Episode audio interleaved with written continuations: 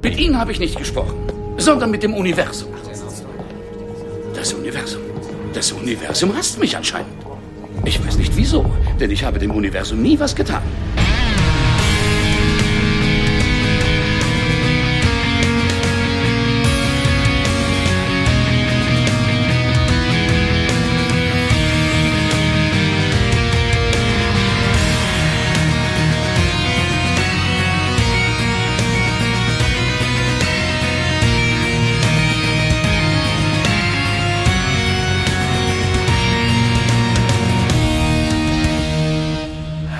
Herzlich willkommen zu Der Graue Rat, dem deutschen Babylon 5 Podcast. Heute mal wieder mit mir, dem guten Raphael, und da der Esel sich immer zuerst nennt, nenne ich als zweites einfach mal den Gregor. Hallo. Hallo, Esel. Äh, Raphael. ja, wir warten, wir warten, also nicht jetzt mit euch aktiv, aber theoretisch erwarten wir noch den Alex. Der hat verpennt. Der guckt jetzt live diese Folge noch. Also kriegt ihr gleich den, den allerlivesten Eindruck um die Ohren gehauen, wenn er uns dann irgendwie noch zu uns stößt. Das ist quasi wie eine Reaction mit ein bisschen Zeitverzug, oder? also was Langweiligeres kann man sich auf YouTube nicht vorstellen. Ja, Reaction, doch Reaction von Reaction-Videos. ja, die Reaction war langweilig. Ja, ist halt so das, man könnte sagen, das ist halt so der Spirit des einfachen Mannes, der einfachen Leute heute. Und damit sind wir eigentlich auch bei der Folge, die wir heute besprechen. Genau, denn wir besprechen heute View from the Gallery, einfache Leute auf Deutsch. Ja. Einfacher Titel, auch auf Deutsch. Äh, und es ist die vierte Folge der fünften Staffel äh, Babylon 5 natürlich. Äh, wobei es der Produktionsreihenfolge nach natürlich die fünfte Folge wäre. Also für die Leute, die sich da auch durch Episodenguides hangeln, mhm. seid da nicht verwirrt. Ich war es kurzzeitig. Ja, aber der Lurkers Guide gibt Aufschluss. Genau, der, der Lucas Geist hat im Zweifelsfall immer recht. Ja. Äh, ja, die Geschichte stammt von JMS nach einer Idee von Harlan Ellison. Ja. Und Regie führte Janet Greek. Für die Leute, die Harlan Ellison nicht kennen, ich kannte ihn im ersten Moment auch nicht. Äh, der Gute ist ja eigentlich ein Multitalent. Er ist Schriftsteller, Autor, Kritiker. Er hat für x TV-Folgen geschrieben, für, für Outer Limits, Twilight Zone, äh, so ein Alfred Hitchcock-Ding. Ich glaube, es war nicht Alfred Hitchcock Presents, ich glaube, es war die Alfred Hitchcock Hour. Und tatsächlich zwei Folgen Babylon 5. Diese und Objects in Motion, mhm. die kommt auch noch irgendwann diese Staffel. Und ich glaube, das ist das, womit der Deutsche am ehesten was anfangen kann. Eine der besten Star Trek Classic Folgen, nämlich City on the Edge Forever. Ja, also auch zu Recht. Auch zu Recht. Ja, ja, ja, ja. ja. ja. Ähm, der Gute ist vor zwei Jahren gestorben und tatsächlich, ich habe es nachgelesen. Nein, äh, Na, wer weiß, er hat vielleicht ein glückliches und erfülltes Leben geführt. Das hoffen wir. Aber er wurde in Deutschland relativ wenig publiziert. Das ist tatsächlich äh, verbucht. Ja. Also es steht, glaube ich, so in seinem Wikipedia-Artikel. Aber, aber weißt, wurde in Deutschland nicht viel veröffentlicht. Aber weißt du, was geil ist? Seine Biografie hat er quasi auch bei Babylon 5 angeteasert damals, wo die gute Susan in seiner Biogra in Biografie mal gelesen hat. Das sah man ja auch so schön im Bild und erst 20 Jahre später kam die wirklich raus. Ach, das ist irgendwie ein schöner Toll. Teaser, ne? Äh, ja, und vor allem passt das ein bisschen auch zu dieser Folge, weil hier wird ja noch ein anderes Buch angeteased, was dann auch in der Realität erschienen ist. Mhm. Aber kurz zum Rest der Eckdaten. Das Ganze lief in den USA am 11. Februar 1998, in Good Old Germany am 28. November 1998. Das P5-Rating liegt bei 7,87 und das D5-Rating bei 7,72. Und ja, weil der Alex nicht da ist, wir nicht warten wollen, fände ich es nett, wenn du den Inhalt zusammenfasst. Ja, ist auch äh, relativ schnell gemacht, denn das Drehbuch ist in einem Tag geschrieben und ein bisschen merkt man das auch. Äh, es ist nämlich äh, ein, es gibt einen Angriff auf die, auf Babylon 5, ein uns unbekannter Gegner, der auch uns unbekannt bleibt, aber im Nachhinein aussieht wie die Palastwache von Snoke in kleiner. Äh, die greifen halt die Raumstation an, die haben halt so quasi den Plan, dass sie halt Welten überfallen, um sie dann zu besitzen. es ist also ein sehr einfacher Plan. Und während die Raumstation sich auf den Abwehr und auf den Kampf vorbereitet, äh, begleiten wir im Prinzip zwei Techniker, nämlich äh, einfache Leute, Lower Decks, nämlich Mac und Bo, die äh, im Prinzip ja äh, ihren Arbeitsalltag währenddessen ähm, aufrechterhalten müssen, nämlich repari reparieren, äh, Botschafterinnen begleiten äh, und halt anderen Botschaftern bei Gesprächen im Evakuierungsraum zuhören, auch mal was essen, putzen und sich ein bisschen über das Leben sinnieren. Während der, und auch äh, durchaus auch mal in ein oder andere Handgemenge Gemenge geraten und uns beigebracht haben, dass man auch jemanden, der einen Metall, kompletten Metallhelm hat, trotzdem mit der flachen Hand, äh, also mit der Faust K.O. schlagen kann. Ich kann dir sagen, bei uns hier, wir haben, eine, wir haben ganz, also wir haben sehr, sehr viel, wir haben kalkhaltiges Wasser und auch ich würde mir die Hand brechen dabei. Aber nicht, nicht der gute Mac. Also tatsächlich, wir begleiten die quasi an einem so einem Arbeitsalltag, währenddessen die Station von einem unbekannten Gegner angegriffen wird. Ja, Und mehr passiert tatsächlich Im auch nicht. Prinzip, ja. Ich finde, das Ganze fängt ganz schön an. Ja. Äh, mal abgesehen von der, von der CGI, mit der wir irgendwie ein bisschen zugeschüttet werden in dieser Folge. Wir sehen die gute Lockley in, in ihrem Bad Hair Day Morgenlook. Ja, aber wir sind vorher ja noch im Hyperraum. Eigentlich fängt sie ja im Ja. Hyperraum an, wo eine Sonde zerstört wird von uns unbekannten Raumschiffen. Ja. Das, das meine ich mit der CGI, die auch später irgendwie noch überall mal ein, eingestreut wird, in, in der Hoffnung, dass man irgendwie die Folge ein bisschen spannender, glaube ich, ähm, ausrichten konnte. Aber nach der bis dahin unerklärten Szene im Hyperraum, ich dachte erst so, yay, wir sind jetzt eine große Raumschlacht, dann gab es einen Explosionsschnitt. Ich so, hm, ich möchte wissen, was da passiert ist. Ja. Und dann springen wir zu Lockley, die halt mit sehr verwüstetem Haar, aber dafür in einer totalen Model-Schneewittchen-Pose irgendwie im Bett liegt und schläft. Ich habe kürzlich betrieblichen Ersthelfer wieder gemacht und das ist, glaube ich, der Anfang der Haltung, wenn du in die stabile Seitenlage musst. Ne, weißt du, dass du die eine Hand hebst, so Hallo Taxi, ne? und dann links rüber. Ich, ich habe auch gedacht, kein Mensch würde so schlafen. Nein, ich auch nicht. Äh, Zumal sie hat ja später den Mut bewiesen, dann doch äh, die Haare einfach wust zusammenzubinden. Ja. Was ich sehr nett finde, JMS sagt, es war tatsächlich eine Idee, Anführungszeichen, der Schauspielerin, die hat einfach gesagt, naja, es kommt nicht auf Haare an an dem Tag. Also einfach auf damit. Finde ich sehr sympathisch tatsächlich. Ich muss tatsächlich sagen, auch diese Folge hat mir die gute wesentlich sympathischer gemacht, als ich sie in Erinnerung hatte. Äh, Geht mir auch so, ja. Ich fand den ganzen Anfang, also wie sie dann äh, hoch ins Kontrollcenter kommt und wo dann gesagt wird, was da passiert ist und was, wo uns tatsächlich buchstäblich gesagt wird, was da Ja, ja. passiert und was da abgeht. Ich fand ihn unglaublich seltsam inszeniert, weil wir gar keine Musik haben, Ja. weil es total lahmarschig geschnitten ist. Äh, Ich dachte erst, das wäre Stilmittel und es setzt sich so in der Folge fort. Dem ist aber nicht so. Aber dadurch wirkt der ganze Anfang noch informeller, als er eigentlich ist. Ja, obwohl er sehr, Einfach nur Informationsmittel. Ich, ich finde, er wirkt total kraftlos. Ja, ein bisschen schon, aber er soll ja episch wirken halt. Ne? Also wir erfahren, dass da irgendwie die Geim äh, berichtet haben, dass deren Heimatplanet angegriffen wurde von einer unbekannten Macht äh, in einem unbekannten Land. Nein. Und ähm, ja, und dass die halt irgendwie so die Nächsten sind halt, warum auch immer. Ne? Und äh, dass die äh, man jetzt damit rechnet, dass die halt äh, demnächst angegriffen werden und man bereitet quasi die Station vor. Ne? Und das hätte eigentlich durch schnellere, kürzere Schnitte Total. noch deutlich kraftvoller gewirkt, als so lang den Gang runtergehen. Auch das, was Corvin sagt, das hätte man einfach, da hätte man den, Sta den Start der Star Furies damit eigentlich schon unterlegen können. Das wäre zum Beispiel was Besseres gewesen, so, ne? Wenn man Ja. schon das, das quasi ineinander übergegangen äh, gegangen hätte, dann hätte es ein bisschen mehr Dynamik gehabt. Ne? Total. Aber wie gesagt, so finde ich es halt wirklich lahmarschig. Auch wenn ich das finde, was erzählt wird, mal abgesehen von diesem 0815 Oh, die bösen Angreifer kommen Plot, äh, finde ich so, so kleine Nuancen ganz schön. Zum Beispiel, dass man halt ähm, auf Lockleys Befehl hin ein extra äh, Lifeboat für den Präsidenten und seine Frau bereitstellt. Ja. Das finde ich so, mhm, ja, rettet, rettet den König Ja, ja. und seine Frau. Und äh, dass auch schon klar war, dass die den nicht in Anspruch nehmen. Dass das auch schon direkt gesagt wird, fand ich sehr nett, weil ich glaube, dem Zuschauer war es von vornherein klar. Ja, aber ich frage mich bei diesen Sachen immer, ist das nicht unheimlich dämlich, die dann in irgendeiner in Rettungskapsel rauszuschießen? Ich meine, ganz ehrlich, wer die dann verschont, darf man die nicht angreifen? Oder was? Ich meine, Das habe ich mich auch ein bisschen gefragt. eher, ja. äh, wäre es da nicht eher sinnvoll zu sagen, hier äh, geht, haut jetzt ab, haut, geht doch auf Epsilon Prime, wa, wa, besuch doch mal wieder die große, den, den großen Drahl. Ne? Und so, Genau. weißt du, wo ist der eigentlich? Ne? Nein, ja, aber laut JMS will der ja einfach nicht gestört werden. ja, aber der wurde ja nie gestört. Eigentlich haben sie ja in der ganzen Serie uns immer gesagt, naja, man kann ihn nicht wegen jeder Kleinigkeit behelligen, aber vielleicht das eine oder andere Die Mal Welt geht anrufen unter, können. hm. Ja, ja, die Welt, die Welt, was ist schon die Welt? Nein, aber das, ich weiß nicht, dieses Rausschießen von einer nicht verteidigungsfähigen Kapsel, ich weiß nicht. Ah, Ich glaube, das ist auch, also meine Hoffnung war, ich hatte halt genau die Gedanken, dass ich dann als böse Angreifer denke, oh, ein Livebot, peng. ja, genau. Aber äh, vielleicht zielt es wirklich nur auf den Worst Case ab, dass man sagt, okay, in dem Fall, dass Babylon 5 zerstört wird, dann wären wir ja eh tot. Aber dann hat zumindest der Präsident noch eine Chance in seiner kleinen Kiste irgendwie. Da wäre eine Evakuierung mit dem Schiff, flieg einfach weg von hier, besser, oder? Ja, tatsächlich.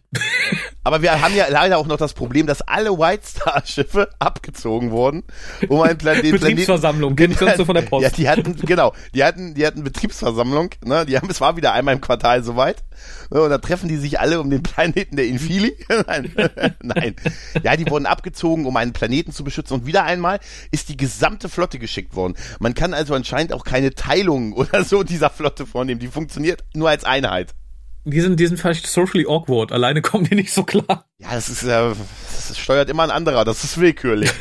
Es ist halt sehr gebastelt und ganz kurz, wir kommen dann zu, zur ersten CGI-Sequenz, wo ich dachte, oh ja, das ist halt diese, diese Launch-Sequenz, wo alle anfangen irgendwie zu starten und äh, rauszufliegen.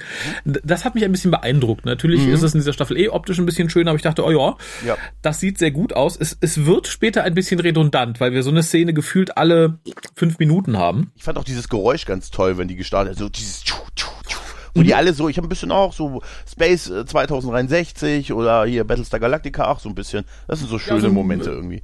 Ja, das stimmt. Also wie gesagt, ich fand wirklich die, die Sequenzen später noch einige fand ich beeindruckend und sehr schön und fast schon ikonisch. Ja. Äh, wir schwenken dann tatsächlich zu unseren beiden, ich habe sie hier mal als Hausmeister betitelt, weil ich finde, für Techniker wirken sie gerade am Anfang zu unbedarft. Ja, irgendwie schon, aber sie sollen, glaube ich, mehr Techniker sein. Auf jeden Fall ist da die Szene sehr schön, diese Überleitung. Wir sehen diese Wachen, die ganz schnell die Treppe runterlaufen und mhm. auch immer noch sich gegenseitig anfeuern. Das könnte man mit so einem Monty Python Song, äh, Sound unterlegen. So, dieses Reinlaufen, wenn sie das Gebäude durchsuchen, im Leben des mhm. Brian, weißt du? Dieses, genau. Und dann laufen, dann schwenkt halt die Kamera, die, die, die laufen ja dann nur runter, um die Kamera zu den beiden zu führen.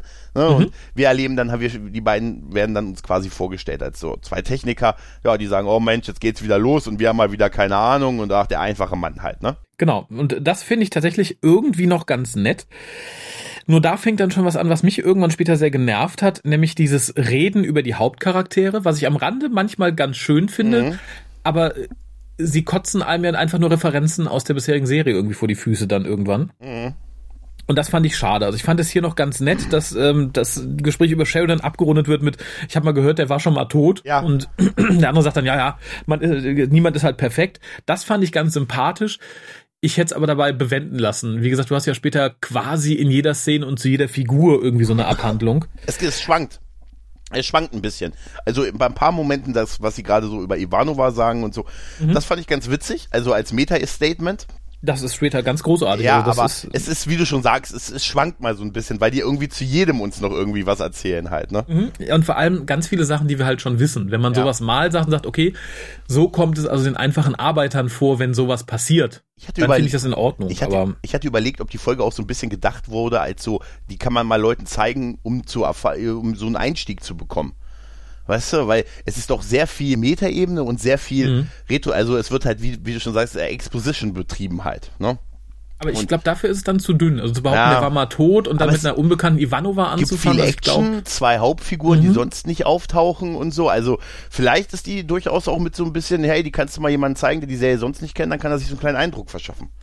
Ja? Vielleicht so als Teaser, dass man ja. sagt, man wird neugierig. Sagt, oh, die sieht aber super aus, so viel Action ja. und heute was da alles reden. Heute wäre es ein Short Track, weißt du? ja, oder ein ganz schlimmer Backdoor-Pilot zu Bowen oh, ja. Cleaning Space. Was ist eigentlich aus Corvin die Serie geworden? Ja, ja ähm, die, die beiden ja, blödeln dann halt ein bisschen rum, beziehungsweise da war ich ein bisschen schockiert. Die, die haben halt diese komische Boden, was auch immer Maschine. Und dann mhm. kommt halt die Frage auf, dass der eine sagt, na, ich weiß nicht, was die macht. Der andere sagt, ich weiß es auch nicht. Äh, das finde ich halt relativ sinnbefreit, wenn man sagt, die sind Techniker oder ja, so. Ja. Also das wirkt in dem Moment halt, als wären es keine gelernten Leute, sondern einfach irgendwelche Aushilfen. Es hat halt so ein Comedy, die beiden haben halt so einen Comedy-Relief-Charakter irgendwie so ein bisschen. Ne? Wenn sie sagen, hey, was machen wir da eigentlich? Ich meine, es macht den Boden nicht sauber, macht es vielleicht stärker. Die Szene soll witzig wirken, aber man zweifelt dann doch ein bisschen an der Kompetenz der beiden. Ne? Davor ist ja die Szene mit Lockley und, und äh, Sheridan, wo Lockley ihn halt versucht zu überzeugen, dass er die Station verlässt und er sagt, das macht er nicht, das wird er nicht tun und so. Und sie hat total gute Argumente mit, äh, ne? sie muss sich um beides kümmern, um seine Sicherheit mhm. und die um die Station und er soll ihr doch mit seinem Gehen helfen, dass sie sich nur auf ihr Hauptproblem kümmern kann, muss halt, ne? Oder kann. Ja. Und da hat sie eigentlich total recht mit halt, ne? Nein, wir holen uns noch mehr wichtige Ziele auf diese Station, damit ihre Niederlage noch viel größer für uns alle wird. Haha! ja, aber ich finde tatsächlich in dieser Folge, ähm, sie ist mir deutlich sympathischer und sie hat eigentlich total recht mit den Dingen, die sie macht. Total. Also ja? ich finde sie tatsächlich sehr kompetent, muss man sagen. Das kommt hier an diversen Stellen auch wieder zum Vorschein. Bin ich gewohnt an vielen Stellen. Ja, genau. Stationspersonal. Sie, sie wird ja auch später noch mit der Inkompetenz in Person irgendwie gekreuzt im Fahrstuhl. Und das, die Szene, das ist super. Da habe ich, glaube ich, einen Punkt noch. Genau. Ja. Ähm, ganz kurz muss ich sagen, ich finde tatsächlich die, die Uniform von Bo und Mac irgendwie ganz interessant, mhm. weil es halt wirklich aussieht wie so eine alte Babylon 5 Uniform, also von den, die, die mhm. früher alle getragen haben, aber halt tatsächlich die Billigversion für die Leute, die auch mal irgendwie ja. durch die Abwässerkanäle kriechen müssen. Ja, es sieht so aus, so wie, als hätten sie das bei Wish bestellt. Genau, als passt Ja. es nicht so ganz, Ja. weil theoretisch, ne, ihr seid ja austauschbar, die, die Uniform müssen unter noch fünf andere nach euch tragen. Äh, fand ich sehr realistisch tatsächlich. Also praktisch der Babylon 5 Blaumann. Ja, auch diese, diesen Werkzeugkoffer und diese Tasche und diese Metallteile, die die da irgendwie so ein bisschen futuristisch aussehen soll, die sie so am Gürtel tragen und so. Irgendwie, die sind das ist schon sehr schön designt. Und die beiden sind auch sehr sympathisch, das muss man schon sagen. Ja, finde ich auch. Und äh, wobei, manchmal fand ich es halt, äh, sie produzieren halt auch Längen. Also so nett ich auch die Gesprächsszenen finde. Also Ja, wir ja. haben dann als nächstes eine, wo sie über Essen philosophieren. Ja, aber puh, ja. Genau, über, über, über Spoo, glaube ich. Spoo, genau, und, ja. Und über die Salami, die, die Bo halt isst, weil er jemanden kennt, der sie ihm besorgt hat. Ja. Ähm, ich finde, es ist auch eine ganz riesig verpasste Chance, weil ich finde es natürlich nett, so wie das hier rübergebracht wird, aber tatsächlich mal so ein bisschen über die Ökonomie der einfachen Leute zu erfahren. Das finde ich schade. Wir erfahren halt, wie teuer hier das Spoo ist. Ich glaube, es wird 10 Credits pro Unze gesagt. Später heißt es, glaube ich, nochmal 15 oder so Ja, ja, genau, schwankt. Da hätte ich mir halt tatsächlich so ein bisschen mehr, in Anführungszeichen, Fleisch drumherum gewünscht, weil da hätte man, glaube ich, äh, Interesse wecken können. Also mein- ähm, wir hatten das ja irgendwann mal auf Babylon 5 auch, äh, als, als die Crew plötzlich ihre, ihre Quartiere bezahlen musste. Ja, genau. Und das hier wäre halt so ein weiterer Punkt gewesen, okay, ihr- ihr redet hier halt kurz über euer Essen, ganz interessant, aber ne, fünfmal weiter hätte ich ganz nett gefunden, vielleicht statt des Chicken-Witzes. Ja, das ist alles schmeckt. Du musst immer sagen, es schmeckt nach Hühnchen. Das ist der Gag dahinter. Ne? Da haben sie tatsächlich für einen billigen Gag das so ein bisschen diese Chance verschenkt halt. Ne? Ja, wobei, ich finde, hier fand ich den Hühnchen-Gag doof. Er wird dann ja später noch fortgeführt Ja. und das fand ich ganz nett tatsächlich. Das war dann tatsächlich ganz lustig. Ähm, es wirkt ein bisschen, als hätte sich JMS erst warm schreiben müssen. Ja, er hat ja. das ja vermutlich an einem Tag direkt runtergeschrieben. Er hat und es wirkt halt gesagt. hier noch so ein bisschen hakelig und später halt dann irgendwie so, ein- so, so ein bisschen offen. Ähm, ich finde ein bisschen komisch, dass die beiden offenbar die einzigen frei verfügbaren Hausmeister sind, die da gerade rumrennen. Ja, weil die überall hingeschickt werden. Ne? Also es weil wird, die, genau. es wird zwar über, es wird zwar auch immer wieder aufgerufen. Auch am Ende war es ja alle, alle, alles Personal, alles Wartungspersonal bitte nach dahin, wo gerade die Explosion war. Mhm. Aber die wir, also die sind auf jeden Fall, soll das glaube ich sehr symbolisieren, dass das Springer sind. Ne, dass das die nichts Festes haben, sondern einfach wirklich dahin geschickt worden, wo du gerade, wo du gerade gebraucht wirst und keiner Wo möchte. jemand gekotzt hat. ja, aber keiner möchte der Springer sein. Halt, ne? Da muss ja auch alles irgendwie können. Jetzt Genau, mu muss ja Mac zum Beispiel in die Krankenstation, ne?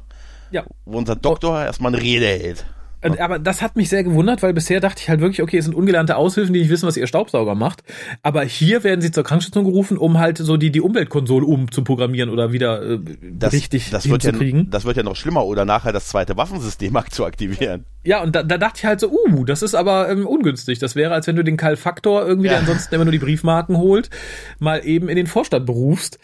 Und Franklin, das war halt was, wir haben halt hier so ein sehr, einen sehr szenischen Aufbau. Das hier ist halt Mhm. Auftritt Franklin. Wobei ich finde, das ist mit noch eine der stärkeren Szenen, weil ähm, ich finde die Prämisse ganz nett. Ich finde nett, dass Bo halt nicht einsieht, warum man das für diese bösen Aliens denn alles aufbereitet, um die dann irgendwie zu retten. Die sind ja die bösen Aggressoren, Ja. warum soll ich dann irgendwie meine Krankenstation für die ausrichten? Und ich finde, so pathetisch und schnulzig das, was Dr. Franklin da erzählt, auch sein mag. Ich finde die Geschichte und die Botschaft dahinter sehr gut. Und ich finde ganz interessant, dass wirklich in diesem kleinen, in dieser kleinen Einschubszene tatsächlich noch ein bisschen was über seinen Charakter bekannt gegeben wurde, was man bisher so nicht nachvollziehen Ja. konnte oder nicht wusste, nämlich der Grund, warum er überhaupt Arzt geworden ist. Genau. Und das fand ich beeindruckend für so eine Folge. Absolut. Und das ist sehr schön eingewebt, dass tatsächlich ja sein Vater im, im Dilga-Krieg, dass er dann halt äh, ein Kommando hatte, verletzt wurde und der Arzt des Gegner, ein Arzt, der, der Gegner halt ihm quasi das Leben gerettet hat und dass ihn das so beeindruckt hat, dass man da quasi über diese Konflikte hinweg sehen kann und trotzdem halt äh, für, einfach für das Leben eines anderen halt im Prinzip sein eigenes riskiert, weil er sagt ja dann noch, dass dieser Arzt dann später als Verräter hingerichtet wurde. Und das wäre halt der Grund, warum er Arzt geworden ist und pipapo. Finde ich schön, dass man das wirklich so noch eingewebt hat und es wirkt sehr organisch in dieser Szene. Ja, finde ich auch. Also wir haben später noch eine ähnliche Szene zwischen London und Jakar, die ich Ja. ähnlich gut fand. Ja. Nur da war ich, glaube ich, dann schon irgendwie übersättigt an diesen szenenhaften Einschüben. Ja. Von denen auch dann direkt der nächste kommt, nämlich besagte Szene, wo Mac auf die Brücke muss, um da das zweite Waffensystem zu reparieren. Mal so nebenbei und parallel gibt es einen Vorstoß der Aliens, die den ersten Angriff fliegen. Genau, und Äh, ich fand dafür, dass du dieses zweite Waffensystem hast, sitzt da ein popliger Techniker. Also Ja. wenn ich gerade mitten im Kampf wäre und mein zweites Waffensystem fällt aus, Ja. da sehe ich da nicht äh, der, der kleine Mann unter der Konsole und würde rumbasteln. Da hätte ich ein Hightech-Team von zwölf Technikern dran sitzen. gesehen, die permanent darauf waren, also die permanent auf der Brücke gewesen wären. Das kommt noch dazu. Und dann am Ende, dass es, dass er quasi das so nebenbei, während dieser Kampf läuft und dann dieser diese ganze Vorhut, fand ich schon irgendwie schon so ein bisschen merkwürdig, dass die das erstmal so anteasen, antesten, wie stark der Gegner ist mit so drei, vier Schiffen und dann diese Riesenüberraschung, dass die scannen können. Ne, dass sie ihre Gegner scannen können und dann auf die ganzen, die äh, damit an die Daten gekommen sind und damit einen Angriff der Flotte zur Vernichtung der Station führen könnte, weil die dürfen jetzt, die können anscheinend scannen, aber die können nicht einfach was wegschicken, offensichtlich. das, und deshalb muss Das jetzt muss man persönlich übergeben. Das muss persönlich übergeben werden. Das, das, man be- bevorzugt bei dieser Spezies den persönlichen Kontakt halt. Ne? Und dann Genau. kann das eine Schiff halt gerade, ist gerade noch am Entkommen und sie haben, aber in dem Moment gelingt es halt, äh, Bo ist das, ne? Der Kleine, ne? Ja. Ähm, der- das zweite Waffensystem wieder Nee, zu aktivieren. Mac. Äh, Mac, genau, das kleine, genau, Mac, das Waffensystem zu aktivieren, dann geht das zweite los und das hat anscheinend die Zielerfassung. Das erste scheint nicht über die Zielerfassung zu verfügen, nur das zweite scheint über die Zielerfassung zu verfügen. Und somit kann das äh, nochmal verhindert werden, aber ich fand da einiges wirklich merkwürdig an dieser Szene. Wie gesagt, wie du schon gesagt hast, dass der Techniker da erst gerufen wird, dann so, so einer, der nicht den Eindruck vermittelt, dass er für sowas, dann, dass es dieser Käfer ist, der mit irgendeiner Lebensmittelladung da an die Raumstation gekommen Das ist. fand ich, also ich finde es natürlich realistisch, dass auf so einem, auf so einem Drecksding wie Babylon 5 Kakerlaken rumrennen, aber dass die offensichtlich in solche Systeme kommen, finde ich schon grenzwertig. Ja. Also ich glaube, da hat die Zukunft bessere Mittel, zumindest so ganz sensible Bereiche vor, vor, vor Schädlingen zu schützen. Warum kann denn das erste Waffensystem nicht zielen? Nur das zweite. Ne? Aber Weil, hm, auf jeden Fall wird das Ganze noch Konsequenzen haben, weil die gute Lockley ist zu Recht sauer, weil man äh, ihr Geheimdienstchef, von dem jeder weiß, dass er der Geheimdienstchef ist, hat nicht gesagt, dass die das können. Ich, obwohl ich nicht verstanden habe, was daran so ein Riesengeheimnis ist, dass die auch, also warum sollten die denn nicht scannen können? Hast du das verstanden? nee, Also, das wird so getan, als wenn die ja mit dem Scanner in das Computersystem und dann, weiß ich nicht, eine Kopie der Festplatte die Dropbox gehackt haben von Babylon 5, weißt du? vielleicht ist es die Stärke des Scans. Vielleicht, dass die Ja. nicht nur von außen drauf gucken und die Temperatur messen, sondern dass die quasi Die Temperatur ist super. Also ja kalt da draußen. Babylon 5 ist kühl. So, ist schnell ja- zurück dem Chef sagen. Boah, die 21,5 frieren, wenn wir das Grad. Fenster aufmachen. Nee, sagt der Breen-Flotte, die soll abdrehen. Und so. Ähm, nee, habe ich tatsächlich auch nicht verstanden. Ja. Aber wir sind dann wieder runter von, von dieser Einschubszene und sind wieder bei, bei Mac und Bo, die jetzt halt über Captain Lockley reden. Und das finde ich tatsächlich auch wieder ganz nett, weil natürlich wird auch wieder dem unbedarften Zuschauer erzählt, guck mal, die ist neu hier und wir vertrauen ihr nicht ganz, aber hier wird auch schon eindeutig Stellung bezogen, indem der eine sagt, ne, die, ich finde die gut, das, die macht gute Arbeit und das, was auch der Zuschauer bis dahin empfindet, weil es glaube ich bis dato noch nicht geklärt ist, ist halt dieses so, ja, aber ist die vielleicht böse, die war aber am Krieg ja vielleicht auf der falschen Seite, dass das halt von den einfachen Leuten auch angesprochen wird, finde ich ganz Genau. schön. Und apropos auf dem Krieg, äh, beim Krieg auf der anderen Seite, Alex, wo hast du eigentlich bei dem großen Krieg gestanden? Auf welcher Seite? Im Bett, der hat geschlafen im Ah, großen Krieg. im Bett Einen hat er wunderschönen guten. Tag. Hallo Alex. Hallo, Hallo. grüßt euch. Äh, ich hab, äh, ich bin ein bisschen zu spät, weil ich sicher gehen wollte, dass ich keine Zusammenfassung machen muss. Wir haben uns schon gedacht. Danke dir dafür übrigens, Alex. Ja, ja. Aber dafür habe ich jetzt tatsächlich den perfekten Einstieg für dich, nämlich mit die stärkste Szene, Gregor hat es vorhin schon erwähnt, weil es halt so die absolute Metaszene ist und das ist halt die, in der darüber philosophiert wird, warum Ivanova denn gegangen ist, was natürlich ein Wink in Richtung der Leute ist, die groß gemutmaßt haben, warum Claudia Christensen da weg ist. Ja. Ähm, und ich finde ja lustig, dass hier sowohl angeführt wird, dass sie vielleicht einfach eine Promotion wollte, als auch ihr Liebeskummer wegen Marcus, weil der Ja. gestorben ist, hat sie es nicht mehr Das ausgehalten. weiß jeder offensichtlich, ne? mhm, das finde ich auch auch interessant. Ja, oder weil sie nicht befördert wurde oder wegen dem Sold. Ja, wer war, ja gut, aber bei Ivanova kann ich mir vorstellen, dass in der Zeit, wo wir sie nicht gesehen haben, dass sie im Vollsuff am Zuckerlo einfach laut ihr Leid geklagt hat. Er ist tot und ich krieg nicht mal mehr Geld. Und, die, und, dann mehr kam, Wodka. und, und dann hat sie eigentlich ganz mies dieser Linier noch angebaggert. Und dann wäre ich auch gegangen. Nachdem er vom Messwein getrunken hat. Entschuldigung, gute Frau. Ja, ich gehe mal, ich gehe mal davon aus, dass das jetzt wirklich äh, so das letzte ist, was wir in dieser Sache hören, Ja, oder? ja, oder ja. kommt da ja, noch irgendwas? Ja, auf jeden Fall. Ja, sie, sie kommt ja noch mal, ne, ganz am Ende. Aber Ja, aber. Ah, okay. Ja. zu der Sache ist Das Letzte. Ähm, Feierabend. Zu Recht, finde ich. Ja. Du sagst zu Recht, also ich finde es natürlich okay für die Entscheidung der Schauspielerin, okay zu Recht, aber natürlich für, für die Serie an sich finde ich es schade. Einmal das. Äh, ja, wobei ich habe gerade schon zu Gregor gesagt, ich finde gerade auch in dieser Folge wieder Lockley finde ich ziemlich großartig. Ja, ich auch. Ja, ja. Ja. Das stimmt, aber trotzdem natürlich, äh, man, man hat natürlich Susan ins Herz geschlossen und denkt sich natürlich schon, ja, jetzt ist die halt einfach mal so weg. Was da einfach fehlt, ist ein vernünftiger, ein vernünftiger Ja. Abgang. Es hat Das keine, stimmt. es hat, weißt Ja. du, hätte sie wenigstens Garak noch, äh, nein, Guldukat hätte sie wenigstens noch, als sie irgendwie dem groß, der großen Maschine huldigen wollte. Arschloch. Ne? Nein, aber sowas fehlt halt. Das letzte Mal, wo wir sie Ja. gesehen haben, da hat sie da heulen, saß sie da und war halt fertig und so und danach weg. Ne? Und, Ja. und aber es wird ja in dieser Szene noch gesagt, so ist es halt beim Militär. Menschen kommen, Menschen gehen und man weiß sowieso immer nicht, was richtig ist. Aber so ein bisschen, so ein bisschen äh, die Verbitterung äh, von JMS hat man da irgendwie durch die Textzeilen schon rausgehört, oder? Ein bisschen, ja, ich Ja. glaube auch. Äh, Wobei mir im Nachhinein tut es, jetzt wo ich mit Lockley tatsächlich etwas warm werde, am meisten leid um Marcus, der ob diese Entscheidung gestorben ist. Also da hätte Ja. ich mir im Endeffekt Ja. vom Drehbuch her gewünscht, dass sie hops geht, da hätte sie ein schönes Ende gehabt und er hätte überlebt und er wäre noch da. Ich muss ganz ehrlich sagen, in der Retrospektive ist der Zuschauer, der dem es am, der, der einem am meisten leid tut. Weil ganz ehrlich, Ich tue mir auch selbst sehr leid, ja. ja, Alex, das hast du nicht verdient, Alex. Nee, nee. Nee. Ich habe eine Frage an Schlimme euch. Sache. Betreffend Ja, der bitte. nächsten Szene. Äh, Ne, nehmt mal an, ihr habt einen sehr hochrangigen Job in der Politik, im Militär und ihr geratet mit einem anderen hochrangigen Offizier aneinander. Und dann geht ihr so durch die Gänge, streitet euch, steigt in einen Aufzug und da steht das kleine Putzpersonal. Streitet ihr dann über diese geheime Sache einfach laut weiter oder Ja. reißt ihr euch ganz kurz zusammen? Ich Absolut. persönlich kenne Ich- meine Entscheidung. Absolut, ich würde auch am Ende noch sagen, und wir sind eh alle tot. Damit Wo ist denn, wo ist denn der Privatsphären-Lichtkegel aus Ja. der Pilotfolge, wenn man ihn Der braucht? fehlt mir. Das wäre wär hier wieder angemessen gewesen. und alle darum, und darum wird die Luft unmittelbar daneben weggeratzt. wir ersticken. Nein, das stimmt natürlich. Also das meinte ich vorhin auch mit der Chef des Geheimdienstes, der total bekannt ist dafür, dass er der Chef des Geheimdienstes ist. Also diese ganze Szene ist von beiden eigentlich ein bisschen schwierig, weil ganz ehrlich, man führt diese Diskussion nicht an, nicht beim Durchlaufen von den Gängen. Und ich muss aber auch sagen, wieder einmal hat Garibaldi sich zu neuen Tiefen aufgeschwungen. Denn seine ganze Argumentation, ich habe halt nicht gefragt, man kann ja nicht an alles denken. Also wenn ich meinem Chef bei deutlich weniger wichtigen Themen sowas argumentieren würde, dann hätte, dann hätte wäre ich meinen Job los. Und das sagt sie ja auch. Da ist sie ja recht sehr Ja. knallhart zu ihm. Und dieses, ich kann ja nicht an alles denken und so. Ich meine, das ist ein Angriff hier auf Leben und Tod, aber ich habe auch nicht alle, ich habe auch nicht alle Fragen. Der wird ja sogar noch patzig. Ja. Mit irgendwie, also ganz ehrlich. Das kann er sich aber auch nur erlauben, weil sie nicht sein Chef ist. Ne? Also er steht ja praktisch Ja. neben ihr in der Befehlskette.